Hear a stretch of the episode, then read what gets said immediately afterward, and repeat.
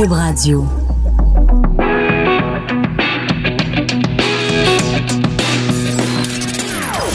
Des opinions bien à elle. Sophie Durocher. Son franc-parler ne laisse personne indifférent. On n'est pas obligé d'être d'accord. Bonjour, c'est Sophie Durocher, très contente d'être avec vous en ce frigorifique mardi 22 janvier 2019. Écoutez, les chutes du Niagara sont gelées. Est-ce que j'ai besoin de dire autre chose? Les chutes Niagara sont gelées. Je viens de voir des images à LCN. Les chutes Niagara sont gelées. Pourquoi nos ancêtres sont venus s'installer ici? Il y a plein d'endroits où vous auriez pu aller, tu sais, comme dans la chanson de Robert Charlebois, Quartier, Quartier, si t'avais voyagé du côté de l'été, hein? On passerait nos hivers sous les palmiers. Ben non, ils sont venus ici. On est très heureux d'être là. Mais quand même, les chutes Niagara sont gelées. Je voulais juste vous dire ça, un petit, petit élément d'information dans votre après-midi. Merci d'avoir choisi Cube Radio et merci d'avoir choisi. On n'est pas obligé d'être d'accord tous les débuts d'année, c'est la même chose. On est inondé de publicité pour les REER, un appel à l'épargne. Mais quand on regarde de plus près, euh, l'état des finances des Canadiens, c'est absolument déprimant. Il y a une donnée qui est sortie hier. Près de la moitié des Québécois sont à 200 dollars ou moins de l'insolvabilité. Ça, c'est pas une bonne nouvelle. Pour en parler, on a au bout du, euh, du fil David Descoteaux, qui est analyste économique et qui est auteur aussi du livre D'endetter à millionnaire. Bonjour David. Bonjour Sophie. David, à chaque fois qu'on se parle, toi et moi, parce que bon, on est des, des anciens collègues euh, du journal, à chaque fois qu'on se parle, toi et moi, c'est toujours un peu déprimant parce que quand on regarde en effet le taux d'endettement, l'incapacité d'épargne, le manque de littératie euh, financière au Québec, c'est un peu décourageant. Mais là, écoute, à 200 dollars de l'insolvabilité, c'est pas une bonne nouvelle, ça, David? Ben, ça s'améliore pas. En tout cas, à chaque fois qu'on se parle, on dirait que c'est pire. pire. oui. Mais, mais, effectivement, mais moi, je regarde ça 200 La première chose qui me vient à l'esprit, c'est mais comment ces gens font-ils pour pour épargner, pour se mettre derrière? Parce que là, est-ce qu'on parle qu'il leur reste 200 dollars après avoir mis 2-3 000 dans le REER? J'en doute fortement. Mm-hmm. Alors, je me dis, mon Dieu, avec une telle marge de manœuvre si mince, euh, je veux dire, il n'y a aucune épargne qui est possible à peu près là. Absolument. Puis les conseillers financiers, euh, en général, nous disent tout le temps qu'il faut avoir un coussin de sécurité. C'est-à-dire qu'il faut avoir, bon, selon les conseillers, ça varie soit en deux ou trois mois de, de, de ce dont on a besoin pour les dépenses courantes, de l'avoir de côté. C'est de l'argent auquel on touche pas. Euh, pour, si à un moment donné nous arrive un drame épouvantable ou un, un problème, on perd notre job, peu importe, qu'on ait ce petit coussin-là de côté. Mais là, quand on dit qu'on est à 200 dollars d'être insolvable, c'est impossible. On peut pas à la fois être à 200 dollars d'être insolvable et avoir trois mois de fonds de roulement mis de côté comme petit coussin. Là, les deux fonctionnent pas en même temps. Ben non, pas du tout. Puis je veux dire, aujourd'hui, ce qui est triste, c'est que ce, ce, ce, fameux euh, coussin de sûreté-là n'existe à peu près pas pour beaucoup, beaucoup de gens. Et euh, ce, qui, ce qui était autrefois un coussin de sûreté, là, où on, on accumulait de l'argent, ben aujourd'hui, c'est la carte de crédit. Pas compliqué. Les gens, ils se disent, au pire, allez, je vais emprunter. Et, ouais, la malheureusement, on le fait de plus en plus. Parce que, écoute, moi, je, je, il y a tellement de choses à dire là-dessus. OK, vas-y. Moi, je, je, je regarde mon entourage, OK, puis classe moyenne, là, on est, moi, je suis pas riche, là, puis je veux dire, c'est pas des gens riches, mais aujourd'hui, tu corriges-moi si je me trompe, là, mais tout le monde a un déneigeur privé. Tout le monde fait l'entretien de sa pelouse par euh, une, une, une, entreprise l'été. Beaucoup de gens ont une femme de ménage. Dans la classe moyenne, il y a des gens qui Ouais, gagnent ouais. 50 000. Là. Tout le monde a son voyage dans le sud par année ou presque. J'ai même des gens qui se payent des coachs privés à 500 dollars pour se garder en forme. Là, je regarde tout ça, puis évidemment, les autos neuves, hein, des, des Ben minounes, oui. ça n'existe plus. L'auto de l'année, ben oui. Alors, je veux dire, pour moi, c'est comme irréconciliable que, que qu'une personne ait ne serait-ce qu'un un seul de ces postes de, dépenses-là là, que je te parle et qu'en même temps, il soit à 200 dollars d'être insolvable. C'est quelque chose qui marche pas dans, dans, dans la culture. Là. Mais je te dirais qu'autre chose, tu sais, tu donnes des exemples de, de, de, de dépenses qui coûtent euh, très cher, mais tu sais, je veux dire, tu t'en vas dans une chaîne de café que je ne nommerai pas, puis tu t'achètes, tu t'achètes un café à la citrouille, ça te coûte 6 dollars 45, mais ça euh, tous les jours de la semaine, toutes les semaines de l'année, ben t'as quasiment 2000 dollars de, de postes de dépenses de café. C'est que on on, a- on, on vit au-dessus de nos moyens. Ben, ben exact. Là, je veux dire, c'est vraiment au niveau des dépenses le problème plus que du revenu. Ben, puis évidemment, une chance qu'on est en plein emploi, imaginez, puis qu'on est en pénurie de main d'œuvre, parce que le vrai danger, c'est pas nécessairement que les taux d'intérêt montent puis que les dettes continuent de tuer, c'est carrément de perdre un emploi, la perte des revenus. Ces mhm. gens-là, s'ils perdent leurs revenus pendant un mois, deux mois, je dis même s'il y a du chômage, on sait qu'il y, a un deux, trois semaines que vous avez absolument rien, c'est là que ça serait catastrophique. Alors, heureusement, on est en plein emploi, en pénurie de main-d'œuvre, parce que là, une perte d'emploi dans ces conditions-là, ça devient complètement dramatique. Oui. Mais ce qui est intéressant, puis j'aime beaucoup les exemples que tu as donnés, c'est que euh, les Québécois, on se plaint souvent, puis on dit oui, mais tu sais, euh, comment voulez-vous qu'on épargne alors qu'on se fait manger la laine sur le dos par ton la laine sur, le dos par le gouvernement? On est taxé à plus finir. Est imposé à plus finir. Mais les exemples que tu donnes, c'est pas des exemples de dire, ben, on a peu de revenus disponibles. C'est pas ça. C'est qu'avec les revenus disponibles qu'on a, on les gère mal ou on budgète pas euh, suffisamment ou on fait des défenses qui sont disproportionnelles par rapport à nos revenus finalement. Ben, exact. J'entendais d'ailleurs, je pense que c'est avant-hier, une émission de radio où ça parlait d'automobile. Puis là, les Ford F-150, là, où je sais pas trop quelles marques sont devenues les voitures les plus vendues. les gros, gros pick-up à 75-80 000. Hein? Alors, des fois, je me pose des questions. Mais mais il y a une chose aussi. le sondage montrait que euh, la situation elle, s'est aggravée un petit peu par rapport à l'an dernier. Et ce qu'il faut comprendre, puis ça, je pense qu'il y a beaucoup de gens qui, qui s'en sont peut-être pas rendus compte, mais les taux d'intérêt, ils ont monté. Oui, ben c'est ça. Ils ont monté. Et, ça paraît, si vous avez, par exemple, une, hypothèque à taux variable, moi, je me souviens, mon hypothèque, il y a 4 ans, je l'ai pris, j'avais, j'ai eu, je pense, 2,85 mm-hmm. Je la regarde aujourd'hui, là, elle est rendue à 3,70 ça fait une différence. Puis les marges de crédit, et ça, mhm. c'est rendu le poste d'endettement de, le plus important chez les gens, là, des 30-40 000 sur des marges de crédit, c'est pas rare. Là. Et ça aussi, ça l'a monté beaucoup. Là. Ceux qui avaient des marges, là, euh, qui ont pris ça il y a 5-6 ans, allez voir le taux d'intérêt, comment il a changé. Ça, ça, ça, grossit votre paiement mensuel, ça là. là. Mais, mais, mais ce qui est terrible, euh, David, tu as tout à fait raison de le dire, c'est que si euh, une, une, légère augmentation du taux de, de, des taux d'intérêt peut avoir des conséquences aussi néfastes sur des gens qui font vraiment un budget à la petite semaine, ben imagine s'il y a une grosse augmentation des taux, ça va être rempli, les gens vont tomber comme des mouches, ça va être rempli de gens qui vont devoir soit euh, trouver d'autres options, soit carrément euh, faire faillite là. Oui, ben c'est pour ça aussi que je personnellement, là, si j'extrapole un peu au niveau politique et macroéconomique, là, moi, je vois très, très mal la Banque du Canada continuer à monter les taux parce que, justement, comme tu le dis, je tout le monde est à côté. Là. C'est peut-être le maximum qu'on a atteint. Moi, je m'attends pas à ce que les taux montent beaucoup, simplement parce que ça, ça va, ça pourrait juste replonger le, le, pays en récession. Et là, dans le fond, ce qui est un peu plate, c'est qu'on on vient de vivre plusieurs années de croissance économique, mm-hmm. mais pendant ces années-là, les gens n'ont absolument pas plus épargné, ils ne se sont pas préparés à la prochaine récession. Notre gouvernement euh, à Ottawa a fait la même chose. Remarquez, c'est déficit après déficit, alors que l'économie va bien. Alors imaginez si une récession frappe. on aurait dû profiter de ces années-là pour se préparer un peu tout le monde, mais on l'a pas fait. On a, on a, aggravé notre, notre situation financière. Donc, on va se croiser les doigts pour que la, croissance économique continue, sinon ça pourrait faire mal.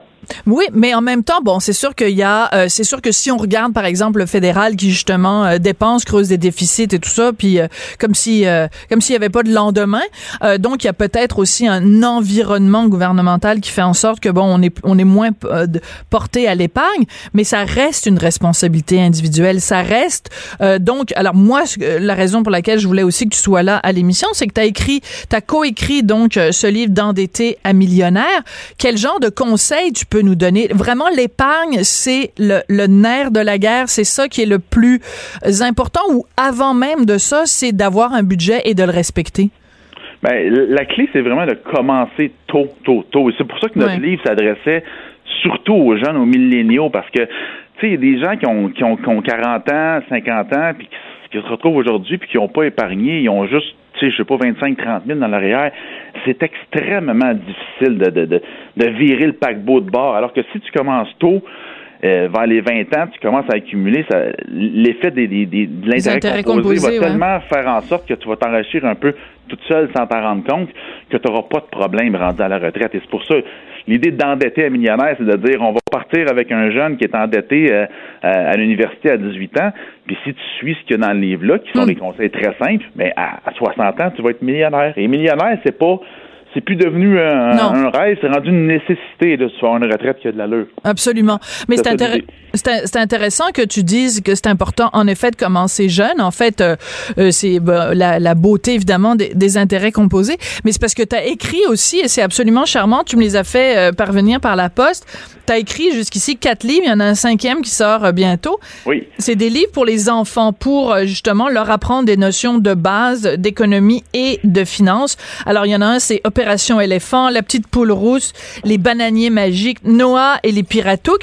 Bref, c'est vraiment des, des, livres qui s'adressent aux petits-enfants. Puis je me dis, écoute, on fait des livres pour les enfants. Euh, on a des cours d'éthique et de culture religieuse. On a toutes sortes de, trucs pour faire toutes sortes de, de propagande auprès des enfants. Pourquoi, en effet, on ferait pas euh, des livres qui s'adressent aux tout petits pour leur apprendre à faire 2 plus 2 égale 4. Puis si en plus 2 plus 2 égale 4, puis ton 4, tu le places à un taux d'intérêt de 10% par année. exact. tu vas te retrouver euh, un millionnaire à 60 ans. C'est important de commencer même avec des enfants euh, préscolaires quasiment. Ben oui, ben l'idée c'était ça, c'est de, de, s'attaquer au problème le plus tôt possible. Et là, je me disais, moi, je vais faire des livres, je, je, les ai fait avec Amazon. Ils sont disponibles uniquement sur Amazon. Ouais. Vous tapez mon nom de famille, vous allez tous les voir là. L'idée, c'est de faire des, des, livres qui sont le fun à lire d'abord et avant tout, parce que les enfants, on veut pas les enterrer avec du jargon et tout. Ben là. Donc, c'est des histoires avec des bons puis des méchants, puis des personnages drôles et attachants. Mais dans chaque livre, il y a un petit principe d'économie ou de finance, qui est très, très subtil. Là. On veut pas, euh, pas que l'enfant lise ça comme s'il y avait un devoir à l'école. Donc, à la fin, moi, mon but, c'est que l'enfant ait passé un bon moment, euh, eu du plaisir, et on espèce de, une, espèce d'ancrage positif qui va rester avec le concept, que ce soit les intérêts, euh, que ce soit l'épargne, que ce soit le, le, le coût d'opportunité. Je veux que l'enfant, au moins, ait un ancrage positif avec ça. Donc, c'est une façon. Puis je trouvais que le marché actuellement, il n'y en a pas vraiment de livres comme ça. Je trouve que euh, finance et économie pour enfants, ça n'existait pas. Ça n'existait pas. Ben non, puis moi, écoute, quand j'étais petite, on avait, on lisait des, des Picsou. Puis Picsou, ben c'était le, le mononcle. c'était le mononcle qui était vraiment quasiment comme un séraphin. C'était vraiment l'emmerdeur. Personne ne ben, être Picsou, c'est ça le problème. Ben non, c'est ça. Fait qu'il faut changer l'image. Il faut valoriser Picsou, là. Team Picsou, en wait down, là. Ben oui, puis tu vois, mon, le, mon dernier livre qui va sortir dans deux, trois semaines, lui, c'est des enfants qui se retrouvent plongés dans un jeu vidéo et pour en sortir, il faut qu'ils atteignent un certain nombre de points. Mais pour, pour atteindre ces points-là, ils, sont, ils ont un restaurant à gérer. Donc, ils doivent gérer avec l'offre et la demande, avec les prix. Donc, je veux que les enfants soient des héros à, à, la fin de l'histoire, mais qui aient réussi justement à, à gagner en ayant utilisé des principes très, très élémentaires de finance et d'économie. Gérer l'offre et la demande, tu peux en envoyer une copie à Caroline Néron. Peut-être il y a peut-être des principes que, oh non, c'est pas fin de dire ça. non, mais écoute, c'est vrai quand même, parce que gérer un restaurant puis gérer des boutiques de bijoux, je sais pas, peut-être... Hein. Ah, c'est sûr. Écoute, euh, le, livre Noah et les Piratouks, qui est sur le coût d'opportunité, ça, c'est, je veux dire, le coût d'opportunité pour faire très, très rapidement, c'est quand tu dépenses 100 dollars sur quelque chose, ça te coûte pas juste 100 dollars, ça te coûte tout ce que tu aurais pu faire d'autre avec cet argent-là. Donc ça, c'est très, très bon exemple pour les gouvernements. Tu sais, je vais prendre un exemple facile. Vite, vite, vite, parce qu'il faut qu'on quitte. Oui, vas-y. mais donner un million à Bombardier, c'est un million que tu peux pas donner dans les centres d'hébergement, par exemple. Ouais. Donc, il y, a plusieurs politiciens aussi qui gagneraient peut-être à lire ce livre-là avec leur enfant. Bon, OK. Alors, pas juste les femmes d'affaires, les hommes d'affaires, mais on va envoyer des copies de. Puis là, oubliez Picsou, là, puis euh, acheter les livres pour enfants de David Descoteaux. David, c'est un plaisir de, de, te parler. Merci, beaucoup euh, d'avoir été là. Donc, une réaction à cette statistique absolument effarante. Donc, un Canadien sur deux à 200 dollars ou moins de l'insolvabilité. Donc, David Descoteaux, qui est analyste économique et auteur du livre À millionnaire, mais aussi de tous ces petits livres pour enfants que vous retrouvez sur Amazon. Tout le monde a droit à son opinion. Elle requestionne, elle analyse, elle propose des solutions. De 14 à 15, Sophie Durocher. On n'est pas obligé d'être d'accord. Parmi les films qui sont en nomination pour la prochaine cérémonie des Oscars, il y a un film dont la chanson thème est tellement belle. On en écoute un extrait, c'est tellement beau.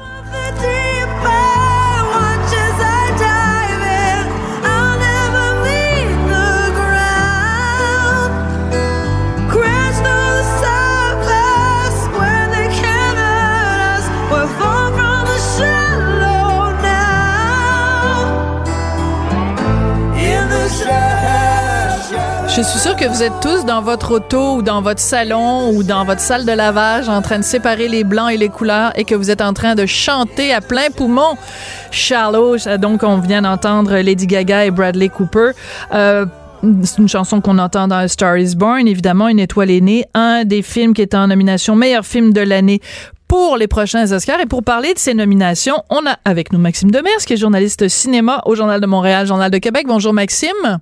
Bonjour Sophie. Alors c'est euh, un des films qui est en nomination meilleur film. Euh, les autres, ben il y a Roma évidemment, Green Book, The Favorite, Black Panther, Black Clansman, Bohemian Rhapsody et Vice. Euh, le film Roma. écoute, c'est la première fois qu'il y a un film de Netflix qui est en nomination meilleur film. On peut dire que 2019, c'est vraiment l'année où on peut dire avant Netflix puis après Netflix. Que Netflix ait un film en nomination meilleur film, c'est quand même majeur, là. C'est majeur, d'autant plus qu'on se, souvient que plus tôt cette année, en fait l'année passée, il avait été euh, refusé à Cannes. Absolument. Les gens à Cannes avaient dit nous, on, on est un festival de cinéma, on veut rien savoir de Netflix. Et, euh, et, et c'est un, un, pied de nez que Netflix est en train de faire. D'abord, Romain a gagné à, Venise le, meilleur, le prix du meilleur film. Ouais. Et là, il s'en va aux Oscars. Donc, c'est une grande victoire pour Netflix, effectivement. Écoute, je dois être peut-être la seule personne au Québec, quoique je pense Marie-France Bazot la même chose parce qu'elle avait écrit sur Twitter, j'ai vu Romain et ça m'a laissé mais totalement de glace. Je trouve que c'est un film absolument magnifique. Le noir et blanc est superbe. La scène à la plage, c'est splendide. Je n'ai ressenti aucune émotion. Est-ce que je suis. Est-ce que. Non! OK, ben alors tu me rassures. non, il y a beaucoup de monde. Moi, je parle à beaucoup de monde qui, qui me disent euh, j'ai regardé ça, puis ça m'a laissé complètement indifférent parce que c'est un film qui est très contemplatif. Il faut vraiment se mettre dans le mood pour euh, savourer ce film-là parce que on s'entend, c'est assez, euh, c'est assez lent, c'est d'une beauté incroyable, mais je peux comprendre les gens qui aiment pas ça, effectivement. C'est assez. C'est plus une expérience sensorielle, on pourrait dire. Ouais, peut-être, euh, peut-être. Ouais, parce qu'il y a beaucoup de monde que je connais qui ont été très déçus par le film. Ils s'attendaient à autre chose. Ils s'attendaient à quelque chose qui allait les émouvoir plus que ça. Euh, je peux comprendre que ça, c'est pas un film qui émeut de la façon que certains films, typiquement Oscar, par exemple, peuvent émouvoir. C'est pas, on n'est pas dans les mêmes, dans les mêmes codes, dans les mêmes trucs pour émouvoir c'est pas un film grand public, ça, finalement. Je comprends. Alors, dans euh, toujours à propos de, du fameux roman d'Alfonso Cuarón, il y a euh, dans la catégorie meilleure actrice Yalitza Aparicio qui joue donc le rôle de la nanny, la nounou dans le film, la dame qui s'occupe des enfants. Elle est en nomination et c'est très particulier parce que cette femme-là n'est absolument pas actrice. Elle faisait pas du tout ça dans la vie. Personnellement, j'ai trouvé qu'elle avait autant de charisme qu'un chevreuil empaillé. Euh, heureusement qu'elle parle pas le français puis qu'elle parle espagnol parce que je pense si elle m'entendait elle m'aimerait pas. Mais euh, je comprends qu'on souligne parce qu'elle est elle est le film elle est au cœur du film mais meilleure actrice elle fait rien. Il y a aucune émotion qui paraît dans son visage jamais. Du début jusqu'à la fin du film. Je le comprends pas celui-là. Je suis d'accord avec toi. C'est plutôt la façon que dont elle est filmée par Alfonso Cuarón qui qui la rend euh, spéciale, à mon avis. Là. Euh, elle a peut-être peut-être qu'elle porte en elle une partie du personnage. Euh, parce que comme tu dis, c'est pas une actrice. donc, donc peut-être qu'il y a quelque chose d'authentique en elle, peut-être effectivement. Mais c'est pas. Je suis d'accord avec toi là-dessus. Je dirais pas que c'est une grande performance d'actrice. ok, on, est d'accord. C'est une belle histoire, par contre, quand elle se retrouve aux Oscars. Ça, c'est des rues de Mexico aux Oscars, c'est assez, euh, une belle histoire. Ah oui, tout à fait. Puis c'est le genre de truc là, les médias américains ah, ben adorent ce genre, euh, ce genre d'histoire-là. En et plus, les académiciens aussi. Et les académiciens. Puis en plus, au moment où le président américain parle d'ériger un mur entre le Canada, entre les États-Unis et le Mexique, et tu parles, allez, sortez les violons puis sortez vos mouchoirs là. On va beaucoup en entendre parler. Écoute, euh, du côté québécois, évidemment, on peut pas passer sous silence le fait. Bon, il n'y a pas dans la catégorie meilleur film en langue étrangère, il n'y a pas de représentant québécois cette année. Chien de garde de Sophie Dupuis a pas C'est ça a été exclu et c'est dommage parce que c'était vraiment un très bon film. Par contre, euh, dans, du côté euh, court métrage, écoute, il y a carrément deux Québécois qui vont être en compétition l'un avec l'autre, même s'ils ont le même distributeur. C'est quand même une histoire hallucinante, ça. C'est quand même assez historique, ça. Là, On en parle pas beaucoup, mais bon, on va, on va en parler beaucoup, mais euh, dans les prochaines semaines. Mais c'est quand même assez historique. Là. Les deux films québécois en nomination pour le même prix, ils sont cinq en nomination, le même Oscar, euh, la même année, c'est assez formidable. Ça arrive pas souvent en plus dans cette catégorie-là. La dernière fois, c'était Yann Hennigan avec Henri il y a quelques années. Euh, donc là, euh, c'est évidemment c'est un film de Marianne Farley. Euh, qui s'appelle Marguerite avec Béatrice Picard, qui est très beau. Et c'est un film de Jérémy Comte qui s'appelle Fort aussi, qui est, qui est, qui est très spécial. C'est deux films totalement différents. C'est assez unique. Je viens d'aller les rencontrer, euh, justement. Ils flottent sur un nuage, ces deux-là. Ben oui. incroyable. OK, tu les as rencontrés pour faire un article dans le journal de demain, mais euh, donc ils devaient être complètement fous comme, comme, comme, en tout cas, je peux pas le dire en nom, mais fous comme, tu sais, l'affaire là, qui rend fou. Absolument, fou comme oui. tu voudras. Il était assez, assez fou. D'ailleurs, ils ont regardé ça en même en ensemble, là, parce que c'est comme tu comme tu l'as dit, c'est le même distributeur. Euh, donc, ils étaient réunis euh, dans les locaux de la maison de distribution ce matin, puis ils ont tous regardé ça ensemble. Euh, c'est un, pari à faire quand même, parce que si jamais les deux films n'étaient pas pris, on avait juste un qui était pris, la fête aurait été bizarre, mais finalement la fête a été totale. le scénario idéal. Ah, les deux sont retenus. Ah, ben, eux, ils prétendent qu'ils vont pas en compétition, évidemment, ils sont ils ont l'impression d'avoir déjà gagné euh, et ils vont être euh, sont déjà amis euh, dans la vie donc c'est assez assez unique là. Mais il faut le rappeler, puis je suis très contente que tu rappelles Yann euh, Englund avec son court métrage. En effet, c'était rendu euh, aux Oscars. Et Yann Englund, qui est le fils de Michel Girard, qui est notre euh, qui est notre collègue au journal. Et écoute, Yann était venu à quelques reprises. Je, je l'ai interviewé sur ça. Écoute, dans la vie de quelqu'un, même si juste le fait de d'avoir de, son nom comme comme nomination aux Oscars, c'est quelque chose qui a qui a un impact énorme sur ta carrière, sur ta vie et les retombées professionnels peuvent être, euh, on peut, à ce stade-ci, peut-être les deux jeunes là, qui ont fait les courts-métrages ne s'en rendent pas compte, mais, euh, mais ça, sur dix ans, là, ça va être hallucinant d'avoir été en nomination aux Oscars. Ah, ben c'est formidable. Là. Puis Yann, euh, dans la foulée de ça, avait fait son film 1,54. Absolument. C'est sûr. Et il y avait eu des offres aussi ailleurs et tout ça. Il avait fait des choix. Mais, mais c'est sûr que c'est, c'est, incroyable. C'est sûr que leur carrière, surtout, je pense, les films sont relancés aussi. C'est-à-dire ces deux films qui étaient un peu en fin de parcours dans des festivals, là, avec cette nomination-là aux Oscars, ces films-là vont retourner probablement dans d'autres festivals. Euh, Fauve, le film de Jérémy Comte, euh, je me rappelle y avoir parlé il y a un an à Jérémy. Euh, euh, il, était, il, avait gagné un prix à Sundance il y a exactement un an. Un an plus tard, il était aux Oscars. C'était incroyable. Oui, puis tu sais, Sundance, c'est bon, c'est sûr, c'est pas les Oscars, mais c'est quand tu fais des, des, des films plus euh, indépendants, euh, c'est vraiment c'est la consécration aussi d'être euh, de gagner un prix à Sundance, c'est énorme là. Ben oui, tout ben à fait. C'est énorme, puis c'est ce qui avait fait que son film était éligible aux Oscars aussi. Ouais. Écoute, je voudrais qu'on revienne à, à, aux, autres nominations. Je suis tombée en bas de ma chaise. J'avais pas réalisé Spike Lee, qui est un de mes réalisateurs préférés, la première fois qu'il est en nomination meilleure réalisation, il avait jamais été en nomination, même pour Do the Right Thing, même pour d'autres films qu'il a fait.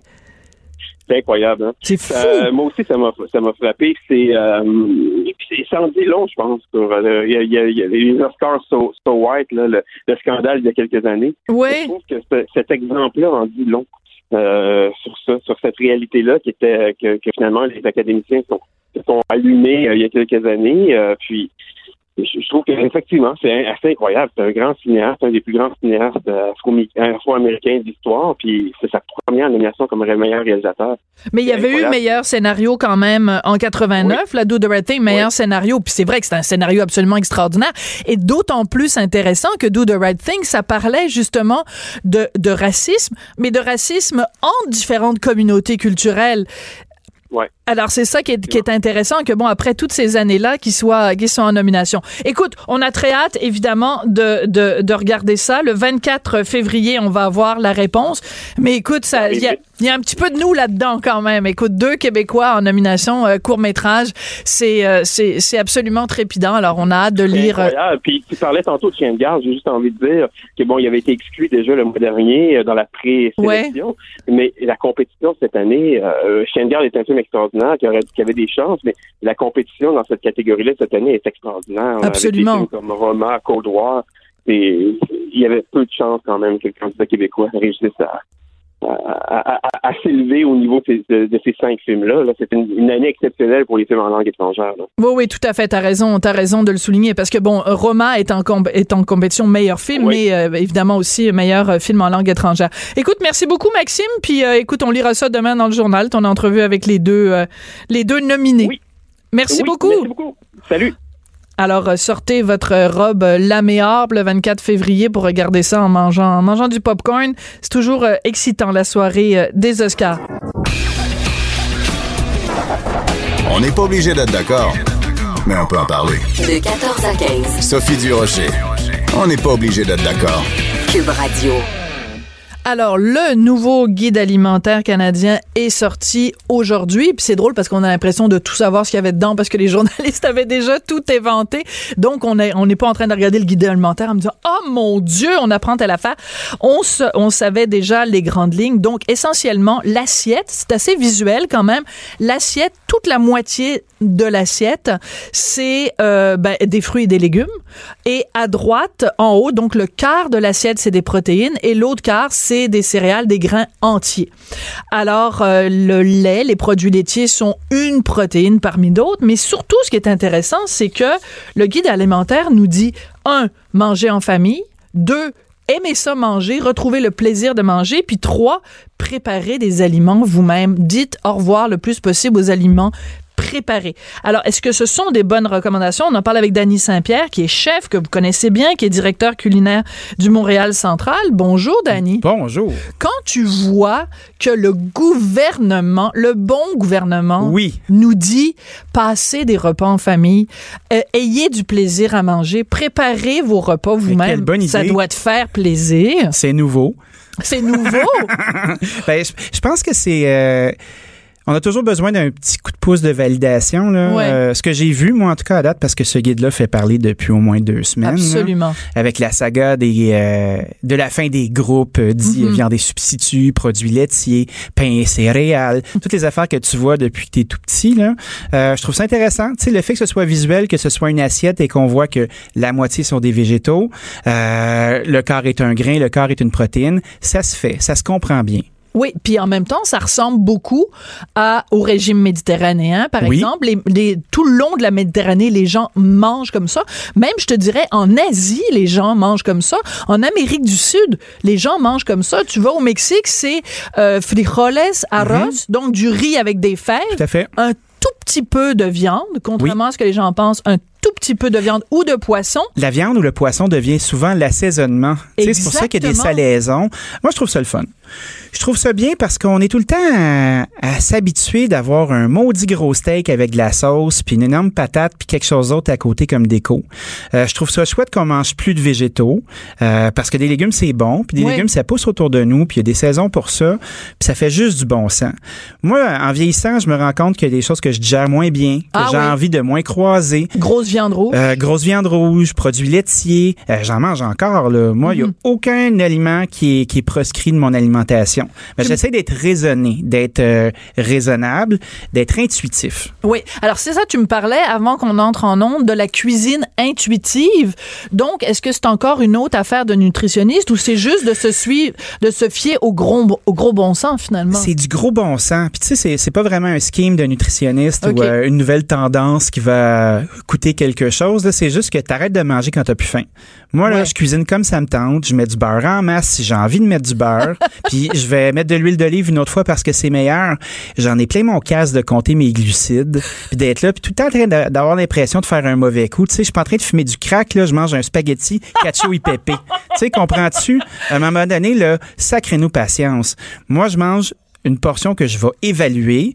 Puis après ça, une fois qu'elle va être évaluée correctement, je vais me permettre de la réévaluer quand je vais la manger. Puis si j'ai plus faim, je vais ramasser mon petit pot, je vais le garder pour plus tard, puis je vais me faire une petite collation avec. Mais je suis tellement contente de t'entendre dire cet écœurant titre-là. Ah! On est écœuré Écœuré. de se faire dire quoi manger, quand manger, comment manger, puis ça. Mais, mais, mais on a oublié une notion qui est essentielle, le Oui. plaisir. Moi, j'ai Oui. toujours dit, tu sais, quand les gens nous disent, il faut manger des bleuets parce que ça contient des antioxydants. Ouais, des polyphénols. Non, faut manger des bleuets parce que c'est bon à tabarnouche. Puis quand Oui. t'as le bleuet à l'intérieur de la bouche puis ça éclate, c'est orgasmique. C'est pour ça qu'il faut manger des bleuets.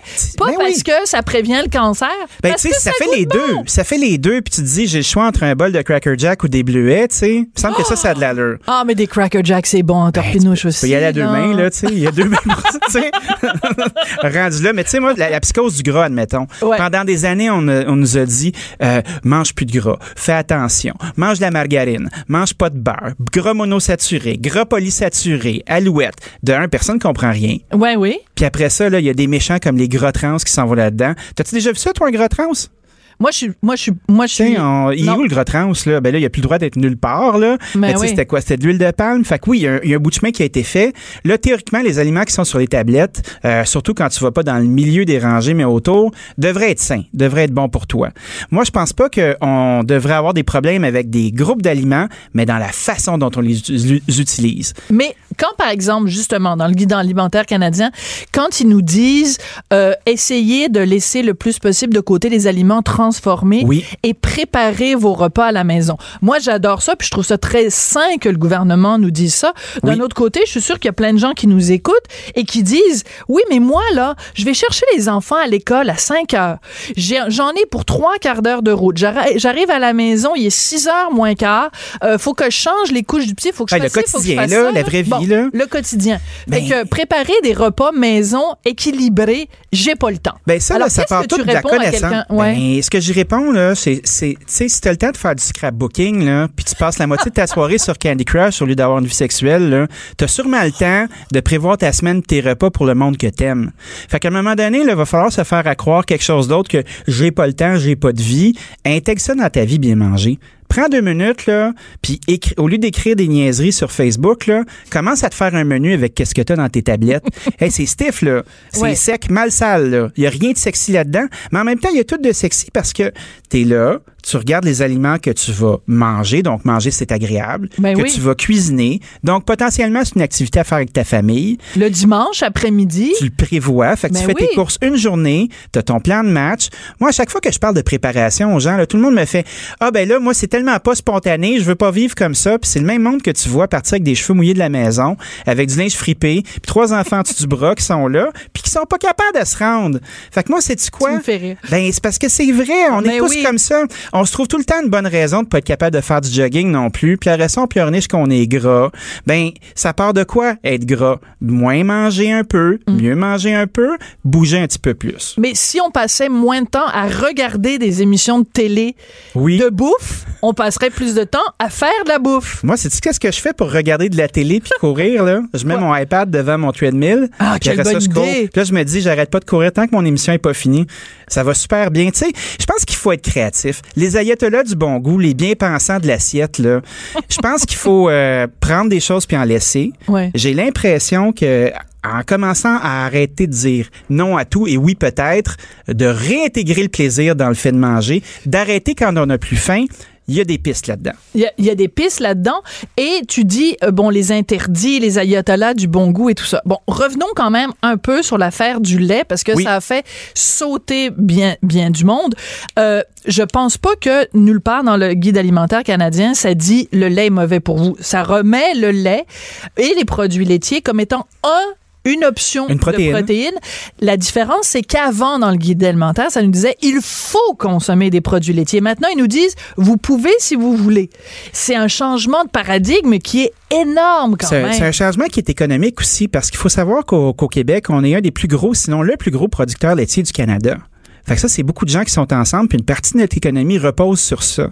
Quand le guide alimentaire prend position, euh, faut savoir aussi que ça découle sur un paquet d'influences institutionnelles, Ouais, les dont euh, hôpitaux, les les CPE, résidences, oui. sur le fait que le guide alimentaire va dire combien de nombre de, de portions, euh, pardon, combien de portions versus la clientèle vont être utilisées. C'est sûr que quand le- les produits laitiers sont un groupe alimentaire, que le pain et les céréales sont un groupe alimentaire à part entière, ben il va y avoir beaucoup beaucoup de ces de ce segment-là qui va être utilisé Mm-hmm. de par la force des choses. C'est sûr que si tu enlèves de l'importance, ben, ça perd de l'influence. Fait que probablement que ça pourrait être une des raisons pour laquelle les gens crient aussi fort en ce moment quand ils sont dans ce secteur-là. Mais tu sais, j'avais une discussion la semaine dernière avec Lise Ravary, euh, Lise Ravary là-dessus, et elle me disait, ben on peut pas, euh, tu sais, les producteurs laitiers déjà, ils ont été très touchés avec Oui. le, justement le, le libre échange avec les États-Unis, donc on va pas en plus leur rajouter ça.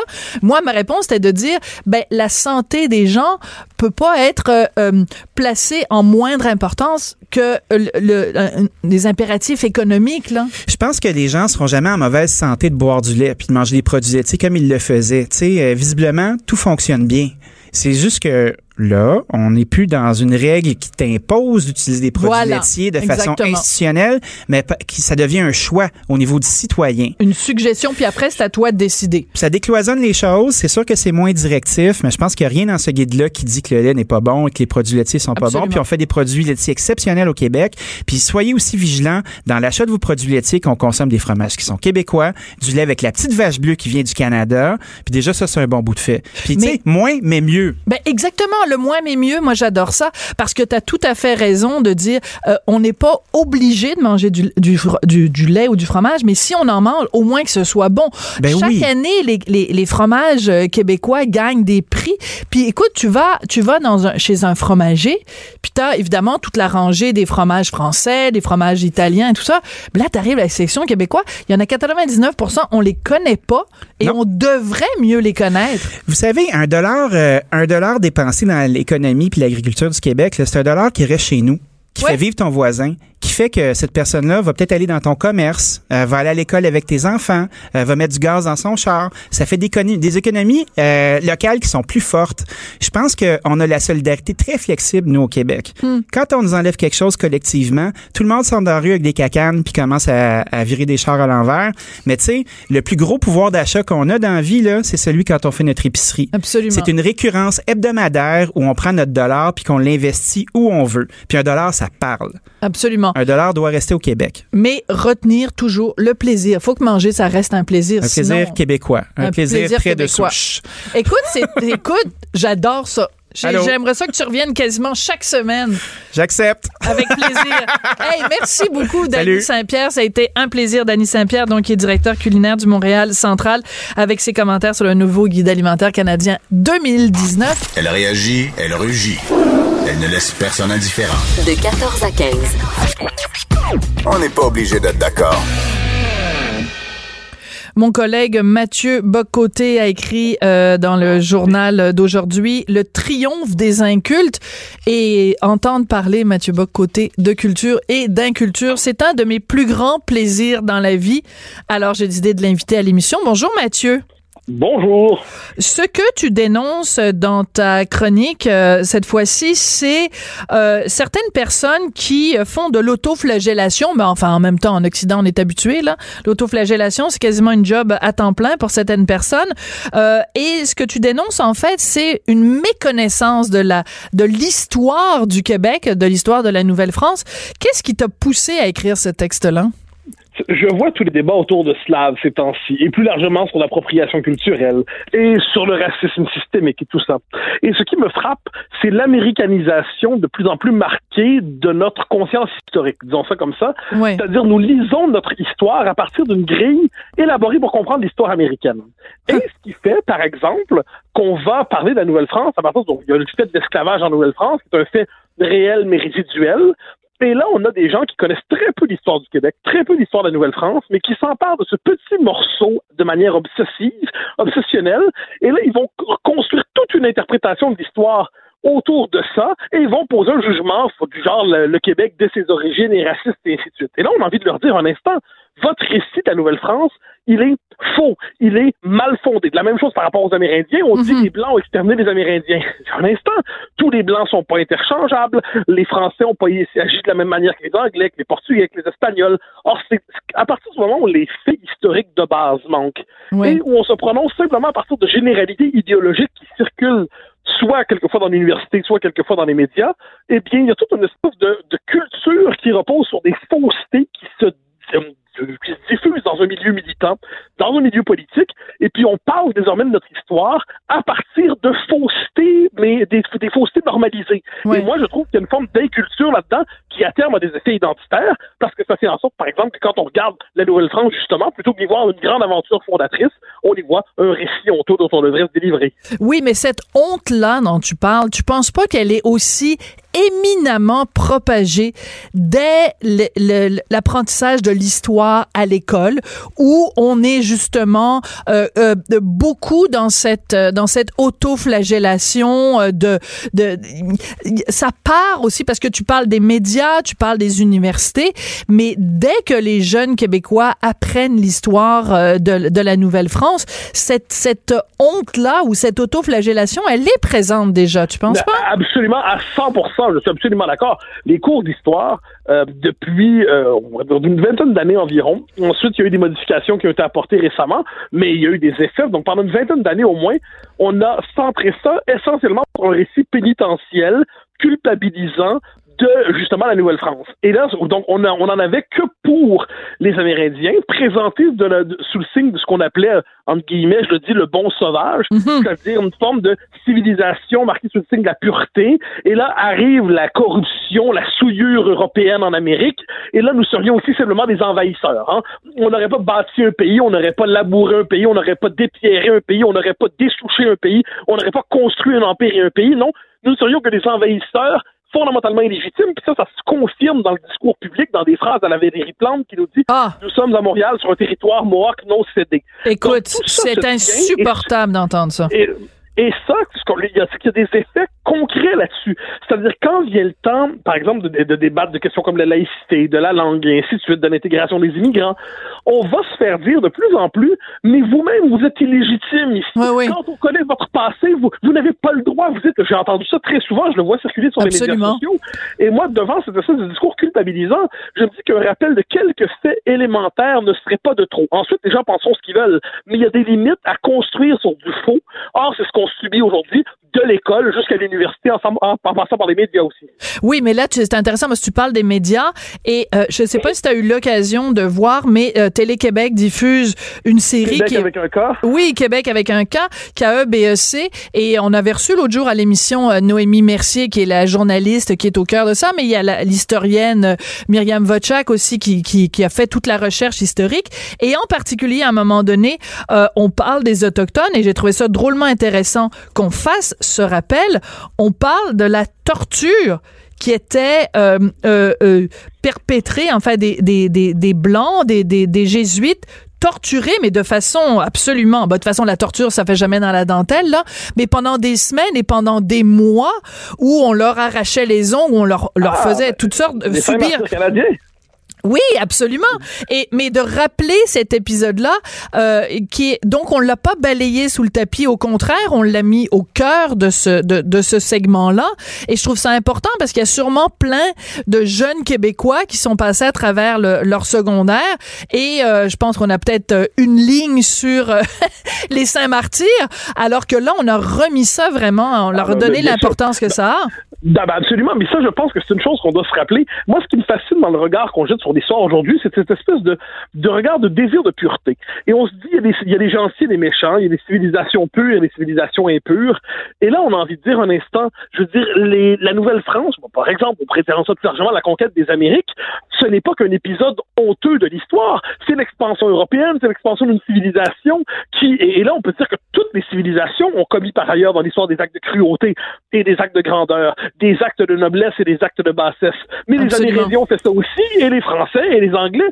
Or, à partir du moment où on décide d'avoir ce récit culpabilisant sous la figure du grand méchant homme blanc, eh bien, on ne comprend tout simplement pas ce qui s'est passé ici depuis environ un demi-millénaire. Et quand on rapporte ça sur le présent, moi, je constate que souvent, notamment dans le débat sur euh, la question autour de Slav, la présence de l'esclavage en Nouvelle-France et tout ça, moi, je note qu'il y a beaucoup, ça, je, je l'ai écrit dans une chronique récemment, il y a beaucoup de jeunes issus, par exemple, de l'immigration haïtienne qui disent nous sommes les héritiers d'un euh, système esclavagiste, donc euh, l'esclavagiste, ils parlent de l'esclavage en Nouvelle-France, puis là, ils, comme ils connectaient entre leur situation présente et l'esclavage en Nouvelle-France. Et là, moi, je rappelle toujours sur l'instant, évidemment qu'il y a eu de l'esclavage en Nouvelle-France, et c'est triste, mais c'est marginal. Mais la communauté haïtienne au Québec, elle n'est pas issue de l'esclavage québécois. Ce sont des immigrants et des réfugiés qui sont arrivés ici dans la deuxième moitié du 20e siècle pour trouver ici une société prospère, accueillante et libre. Donc leur rapport au Québec n'est pas un rapport commandé par l'esclavage, c'est un rapport commandé par une société qui les a accueillis pour améliorer leurs conditions. Alors quand, à partir de là, personnes de, ces, de mouvance idéologique nous disent « Ah, mais nous, on se définit par l'esclavage qui a marqué cette colonie dès ses origines », on dit qu'il y a quand même des limites à trafiquer les récits historiques. Mais manifestement, ces limites-là, on ne les respecte plus.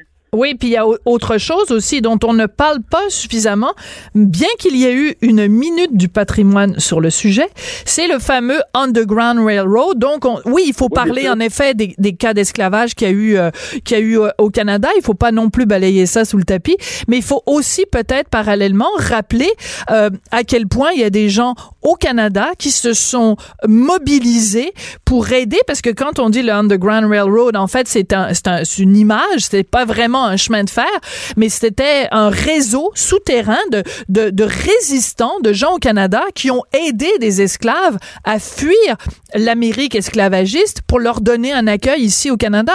Donc, euh, il faudrait peut-être aussi faire des rappels historiques sur... Ah, ben, euh, je, suis absolument d'accord, absolument d'accord. Puis je vais donner un autre exemple dans le même esprit. Quand quelquefois on transpose l'histoire américaine sur notre cas, on va nous dire quelquefois il y a au Québec, par exemple, une majorité blanche. Je m'excuse, mais ce mot ne veut rien dire au Québec. Au Québec, historiquement, il y a une majorité francophone, il y a une minorité anglaise, les deux sont blancs, et ça n'a pas empêché l'un de dominer l'autre d'une manière ou de l'autre. Quand donc les anglophones et les francophones ont un rapport conflictuel au Québec. Quand à l'américaine on dit oui, mais tous ces gens-là sont blancs, donc ils forment un groupe homogène qui opprime les personnes de couleur, on dit mais vous comprenez tout simplement plus la condition de base de la compréhension de notre histoire, c'est de comprendre que les rapports sociaux au Québec ne sont pas codés sur le mode racial, mais linguistique et culturel. Et si on il y a pas, la fraternité raciale n'a pas empêché les Anglais de vouloir nous assimiler, par exemple. Bon. Mais si on n'est plus capable de comprendre ça, puis qu'on racialise tout, puis on fait comme si on était en Alabama, et puis on, on, accuse le Québec ou le Canada de crimes qu'ils n'ont pas commis, eh bien, à partir de là, comment voulez-vous débattre sereinement d'enjeux identitaires, culturels et historiques si, encore une fois, je le dis, les bases sont absentes? Hmm. Alors, on nous parle aujourd'hui beaucoup des fake news. Ben, il y a des fake news historiques aussi qu'il est nécessaire de déconstruire. Oui, c'est ça. C'est pas des, des, des fake news, c'est des fake old. oui, oui, absolument. Voilà. Euh, écoute, tu, de, on connaît ton amour des mots et de l'utilisation du mot juste pour décrire une situation. Et il y a toute cette nouvelle euh, langue, nouvelle langue. excuse-moi, c'est un pléonasme redondant, là, mais il y a toute cette langue de façon nouvelle de, de, de parler des choses. J'entendais ce matin euh, euh Anne-Marie Cadieux qui t'est questionnée justement sur cela parce que elle joue dans une pièce de théâtre de Robert Lepage en ce moment et elle parlait du fait que quand Robert Lepage a monté Coriolan à Stratford en Ontario, le personnage de Coriolan était joué par un afro-descendant. Là, je mhm. me disais, attends deux secondes, Anne-Marie, là. Il y a, il y a un an, t'aurais pas dit euh, afro-descendant. Il y a, il y, a, il y, a, il y a six mois, t'aurais pas dit ça. T'aurais dit un acteur noir, puis ça aurait pas choqué personne, puis personne n'aurait fait des convulsions, personne n'aurait fait une crise urticaire. Donc là, maintenant, il y a deux mots à utiliser, c'est racisé ou afro-descendant. Mais je veux dire, euh, Normand Brathwaite, là, Normand Brathwaite, ça fait 30 euh, ans qu'il est dans le paysage québécois. Est-ce qu'il y a quelqu'un qui a déjà dit à propos de Normand Brathwaite, c'est un animateur afro-descendant racisé? Ben non, c'est Normand Brathwaite, bout, bout de bougie. Oui, oui, oui, mais non, mais, je suis absolument d'accord, absolument. C'est-à-dire ça, ce vocabulaire-là, il faut savoir y résister. Parce que sinon, il s'impose à nous. Puis il y a Patrick Moreau qui a écrit un livre essentiel il y a quelques temps, oui. qui a pour titre Les mots qui pensent à notre place. Eh bien, ça dit beaucoup de choses, ça. Euh, je pense qu'il faut critiquer ces mots qui pensent à notre place. Absolument. Ben, tu as entendu la petite musique, tu te doutes que l'émission tire à sa fin. Absolument. C'est toujours un plaisir euh, de te parler. Merci beaucoup, Mathieu. Au grand plaisir, au revoir. Mathieu Bock-Côté, donc vous irez lire ça, Le triomphe des incultes. Vous venez d'écouter, on n'est pas obligé d'être d'accord, même si Mathieu a dit comme quatre fois qu'il était d'accord avec moi. Mon Dieu, je, je suis contente. Je- je- ça fait ma journée, ça. Cube Radio.